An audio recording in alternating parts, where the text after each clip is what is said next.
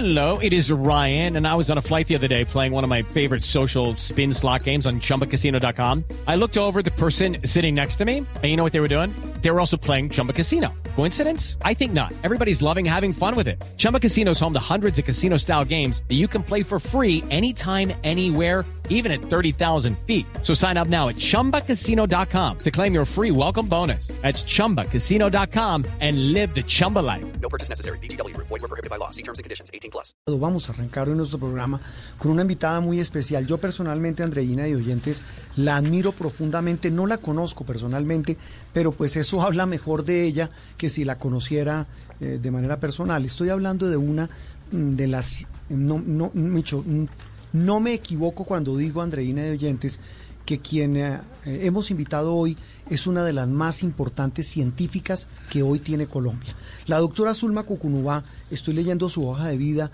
eh, la mire, yo empecé al revés, no sé si a Andreina le pasó.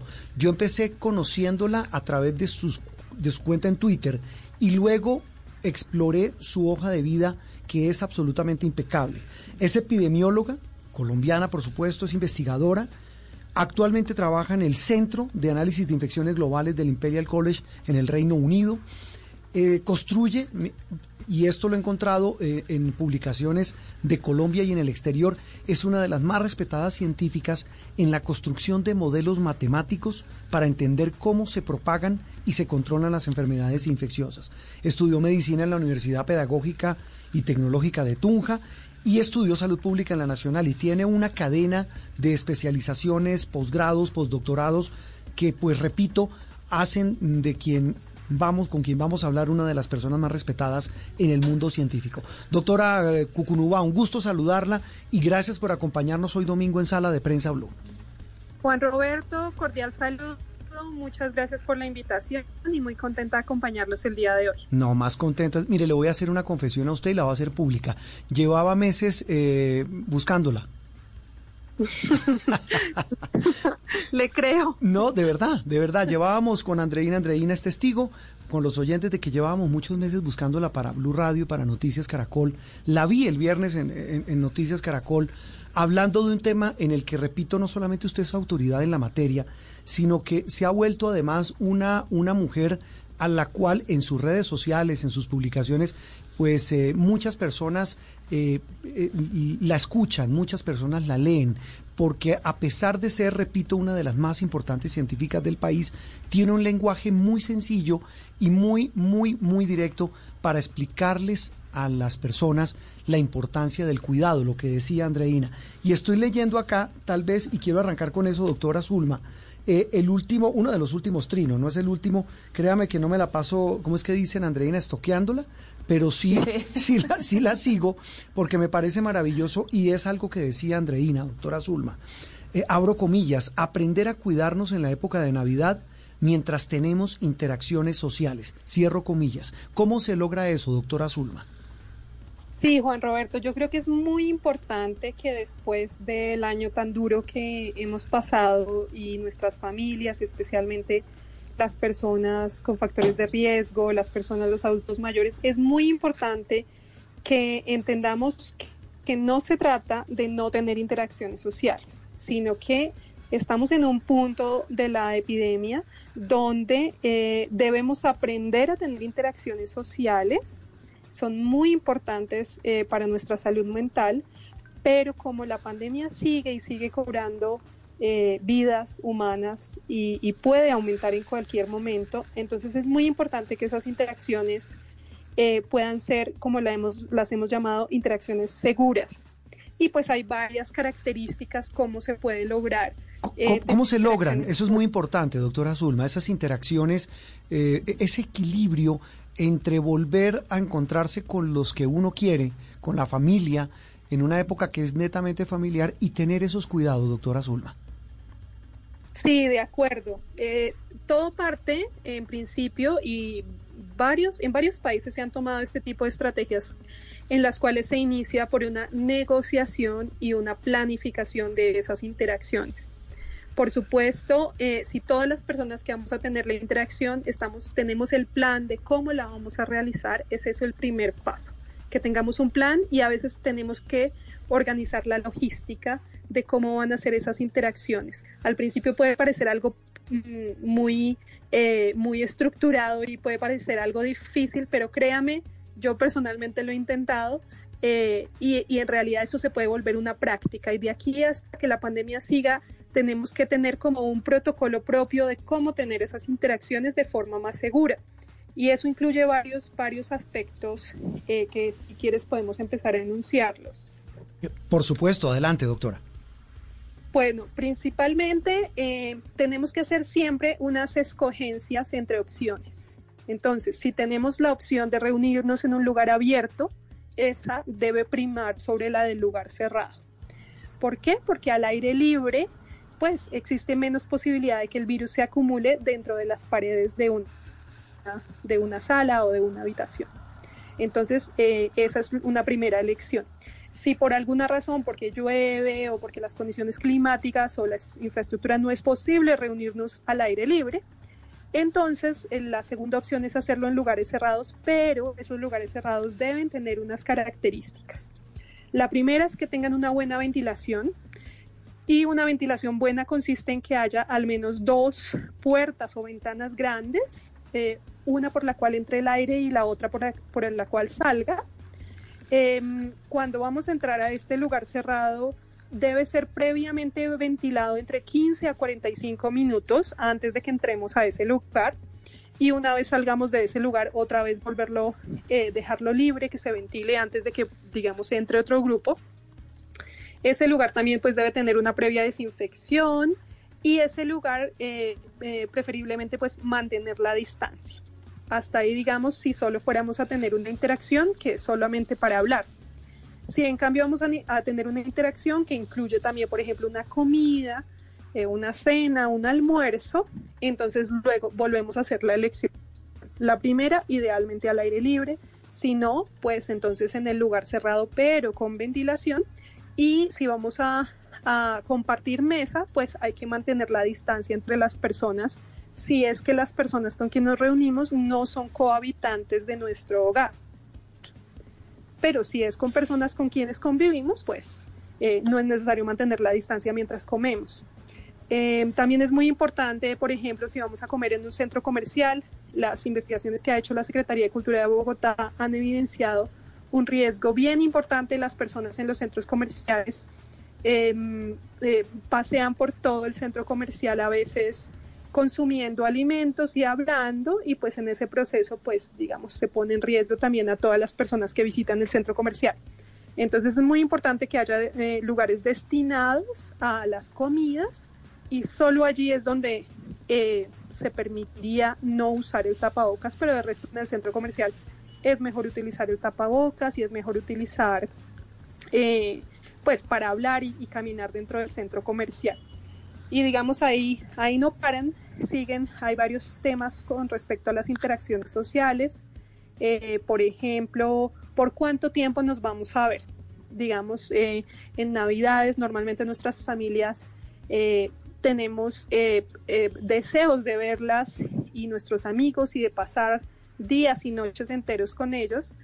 Entonces no se trata de, abandonar totalmente esas visitas, sino en la medida de lo posible reducirlas. Una, eh, hay una relación directa entre el tiempo que compartimos con, eh, con estos encuentros ocasionales y el riesgo de transmisión. Entonces, de pronto, en alguna época, un, un, encuentro que iba a demorarse varios días, lo podemos cambiar por un encuentro que sea de mucha calidad, pero, pero pocas horas. Y entonces reducir, entre más corto sea el tiempo de la interacción, eh, tenemos menos riesgo. Igualmente, entre menos número de personas, es eh, menos el riesgo. Usualmente reuniones preferiblemente de no más de cuatro personas. Se hace también más fácil organizar la logística para una reunión de cuatro personas. Y mientras las reuniones grandes se vuelven muy difíciles de controlar y son son, más complejas para la logística, entonces se recomienda ojalá el mínimo número de, personas em, posible. Doctora, y me imagino que también, pues, por supuesto, preferiblemente no, no reunirse con personas de otras casas, sino pues del mismo hogar, como para también limitar esa, esa, pues, ese riesgo. Correcto, sí. Em, sí, digamos que el, contacto con personas con quienes convivimos lo tenemos todos los días en nuestras casas, ¿sí? Digamos que aquí lo nuevo es cómo hacer contactos con personas de otros hogares. Lo primero a pensar es, ¿realmente es necesario hacer este contacto? Eh, y dos, eh, ¿tengo las condiciones de seguridad para hacer ese contacto? Eh, principalmente nos preocupan los contactos que podamos tener, por supuesto, con eh, los adultos mayores y personas con algún factor de riesgo. Pero ellos han estado muy aislados todo el año y hay que tener en cuenta que es muy importante también esa interacción social y que ellos sepan que estamos con ellos, solo que pues nos toca poner ciertas condiciones de bioseguridad y como digo, planear y negociar esa logística de, cómo va a ser esa interacción para que todos cuando llegue el momento de la interacción, pues todos se sientan eh, que están protegidos. Mm. Entonces, esa sí. logística es muy importante cuando nos vamos a reunir con, con personas de otros, de otros hogares. Sí, que, que, uno podría llamarlo coloquialmente son los nuevos aguinaldos, los aguinaldos del cuidado. Doctora Zulma, es que estoy viendo un artículo muy interesante que usted escribió a cuatro manos con Henry Murraín, quien hoy, hoy es el secretario de Cultura Ciudadana de la Alcaldía de Bogotá, eh, eh, quien estaba en Corpo Visionarios, y, hablaba de eso, de negociar y planificar como parte de toda este, esta serie de guías eh, para detener, las, para tener interacciones seguras.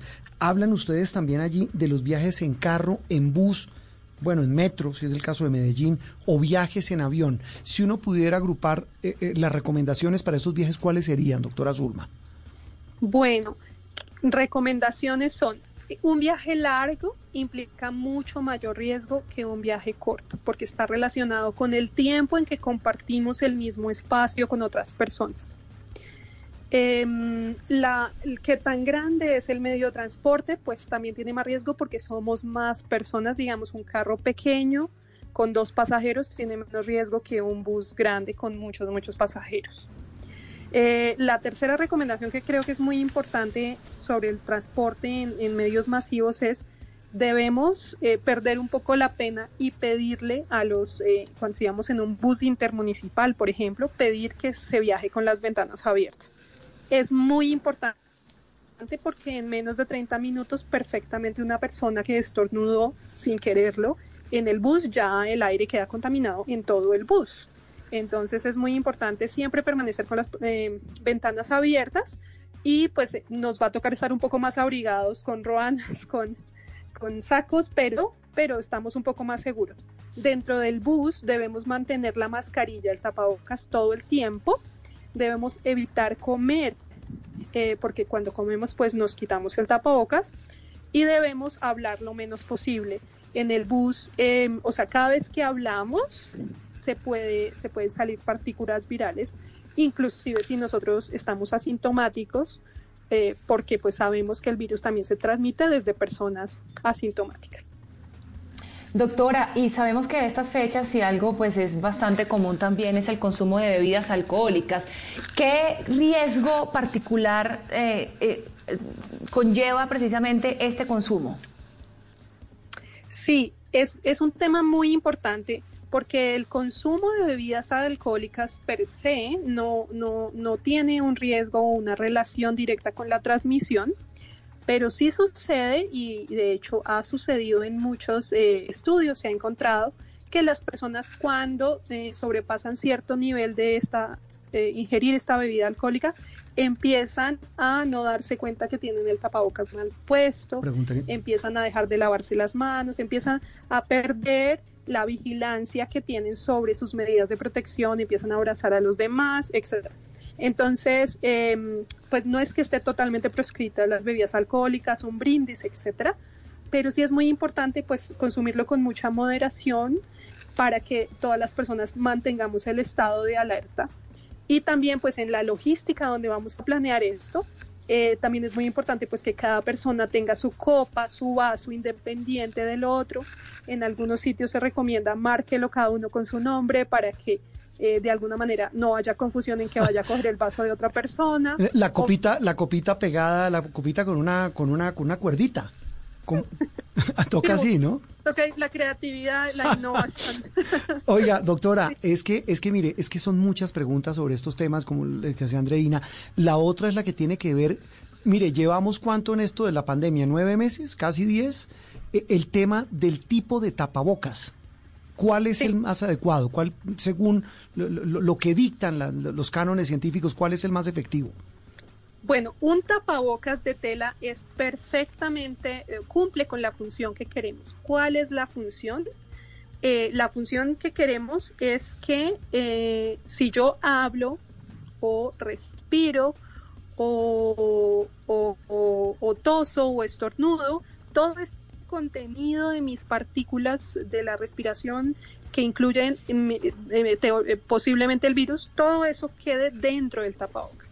Mm. Entonces, un tapabocas de tela, preferiblemente de doble, doble tela, de doble cap, de doble, mm, sí, de dos, dos capas de tela, cumple perfectamente con esa función siempre y cuando quede bien ajustado.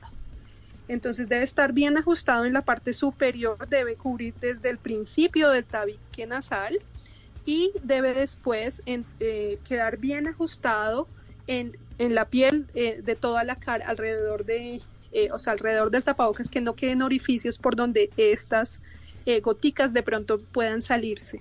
Sí. Eh, doctora Zulma. Mm, es muy importante, quiero, quiero hacer énfasis en esto. Los tapabocas de válvula no están recomendados, están proscritos en muchos países, porque los tapabocas que tienen válvulas permiten que por esas válvulas salga ese aire esa, ese aire contaminado. Mm. Entonces son un riesgo, de realmente no deben usarse. Eh, mire, doctora Zulma, eso, eso es importante porque mucha gente los usa, pero mire, eh, estaba viendo además también, eh, para preparar esta entrevista veíamos un seminario a instancias de la Fundación Gabo, que a propósito está en su festival en estos días, el Festival Gabo del Periodismo. Hubo una charla muy importante en la que usted participó con periodistas para hablar pues por supuesto de todos estos temas de cómo los debemos contar. Y pues eh, usted por supuesto habló de lo que más sabe, que es la construcción de modelos epidemiológicos y la importancia que tienen para medir el desarrollo de esas enfermedades infecciosas. Si uno pudiera medir, se lo pregunto a usted, doctora, que, es la que lo estudia, el impacto matemático que tienen estas medidas tan sencillas para evitar la propagación del COVID-19, ¿cuál sería? Sí, es muy importante, es muy difícil de medir, eh, Juan Diego, esto, pero ahí aplica más o menos una regla y es la siguiente.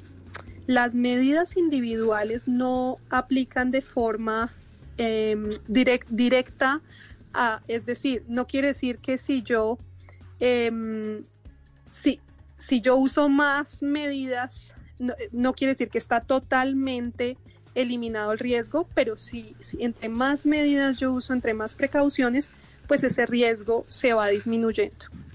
Pero si todas las personas o la inmensa mayoría de las personas seguimos estas normas, el impacto es enorme.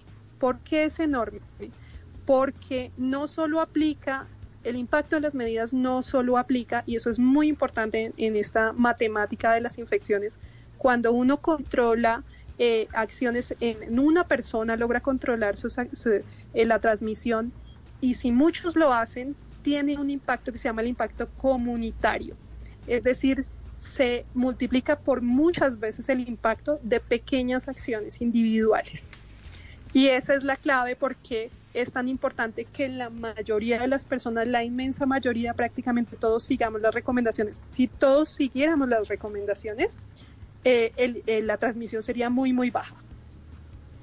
Doctor, hablando un poco del tema de las vacunas, eh, bueno, conocemos muchas personas, eh, sobre todo en el, mundo, pues, que han dicho que no se quieren vacunar porque tienen cierta desconfianza de las fórmulas que se están desarrollando, pues, por el corto tiempo y todo esto. Sin embargo, pues, hay muchos que, que incluso dicen que lo que no se ha todavía establecido son los efectos a largo plazo que podrían tener estas vacunas. ¿Usted qué le dice a esas personas eh, que, tienen esta, digamos, esta, este cuestionamiento? Sí, creo que es muy importante que, que, la información a la cual pueda acceder la población sea lo más precisa y lo más completa posible. Em, hay que decir que los ensayos clínicos de vacuna que se llaman ensayos clínicos fase 3, estos en particular de las vacunas eh, que hemos observado en los últimos días, son unos ensayos clínicos que se siguen eh, bajo unos protocolos muy estrictos y con muchos ojos que están vigilando. Hay unos comités que se llaman eh, los comités de, de, monitoreo y de vigilancia de las acciones que están realizándose en los ensayos clínicos y solamente llegan a ese punto y son aprobados si cumplen con todas las condiciones y protocolos que son muy estrictos de los ensayos clínicos. Entonces, de entrada, pues sabemos que eh, la información que salga de ahí va a ser una información que ha sido bastante curada y bastante eh, vigilada. Eso es, el, primer punto. Un segundo punto es que por la naturaleza de los ensayos clínicos, eh, pues hasta ahora la mayoría de ellos llevan menos de cuatro meses. Entonces, por ahora sabemos esos efectos que pueden tener esas vacunas en esos cuatro meses, es decir, en un corto plazo. La mayoría de los efectos que se han reportado hasta este momento incluyen cosas como, por ejemplo, en alguna proporción pequeña de personas la vacuna le puede dar fiebre, pero eso sucede casi que con cualquier vacuna. En una proporción pequeña de personas eh, podría darle un pequeño dolor en el sitio de aplicación que puede durar algunos minutos y eso también es muy común en todas las vacunas y esta serie de efectos que los llamamos unos efectos colaterales menores que en realidad pues no generan un impacto importante. Sí. Eh, eh, en las vacunas que por ahora se han evaluado, en ninguna de ellas se han encontrado efectos secundarios mayores, que serían, por ejemplo, que las personas requirieran una hospitalización o requirieran algo, fuera algo grave. Eso no ha sucedido con ninguna de las vacunas. Ahora, a largo plazo, pueden aparecer eventos que son muy extraños, se llaman eventos raros, aquellos que pasan uno en cada millón de personas. Pero como los ensayos clínicos hasta el momento se han hecho entre 20.000 a 50.000 personas, estadísticamente no se pueden encontrar efectos raros, aquellos que suceden uno en cada millón, porque no, sean, no hay suficiente número de pacientes aún que hayan recibido. Esos efectos raros pueden aparecer porque obedecen a causas muchas veces genéticas de las personas que interactúan con algún componente de la vacuna eh, que, que, digamos, en la mayoría de la gente no causa nada, pero de pronto en esa persona, que es un caso raro, podría ocurrir. Esos no los vamos a poder saber, sino hasta dentro de un tiempo. Mm. Entonces, por ahora las vacunas han cumplido con unos estándares de seguridad muy importantes y pues queda pendiente saber esos efectos raros si podrían ocurrir o no y pues cuáles serían. ¿Y cuáles serían? Pues mire, nos faltaba preguntar por la si es apresurado o no, decía Andreina, eh, lo que está haciendo Reino Unido, pero, pero más allá de eso, doctora Zulma, eh, le, eh, quisimos llamarla para conversar con usted, que conversara con nuestros oyentes sobre esa importancia que tiene más allá del tema de las vacunas y las medidas oficiales que toman o no los gobiernos el tema del autocuidado, el autocuidado. Mire que eso tiene hasta una fórmula matemática que usted nos explicó muy bien. Doctora Zulma, de verdad un gusto, un placer que nos haya acompañado. Muchísimas gracias eh, y la dejamos descansar hoy domingo en Sala de Prensa Blue. Gracias por, por estar con nosotros. Muchas gracias a ustedes, un gusto y, que pasen un, un buen fin de semana. Okay, round two. Name something that's not boring. laundry? Uh, a book club. Computer solitaire, huh? Ah, oh, sorry, we were looking for Chumba Casino. That's right. ChumbaCasino.com has over 100 casino style games. Join today and play for free for your chance to redeem some serious prizes. ChumbaCasino.com. No purchase necessary. Forward, prohibited by law. 18 plus terms and conditions apply. See website for details.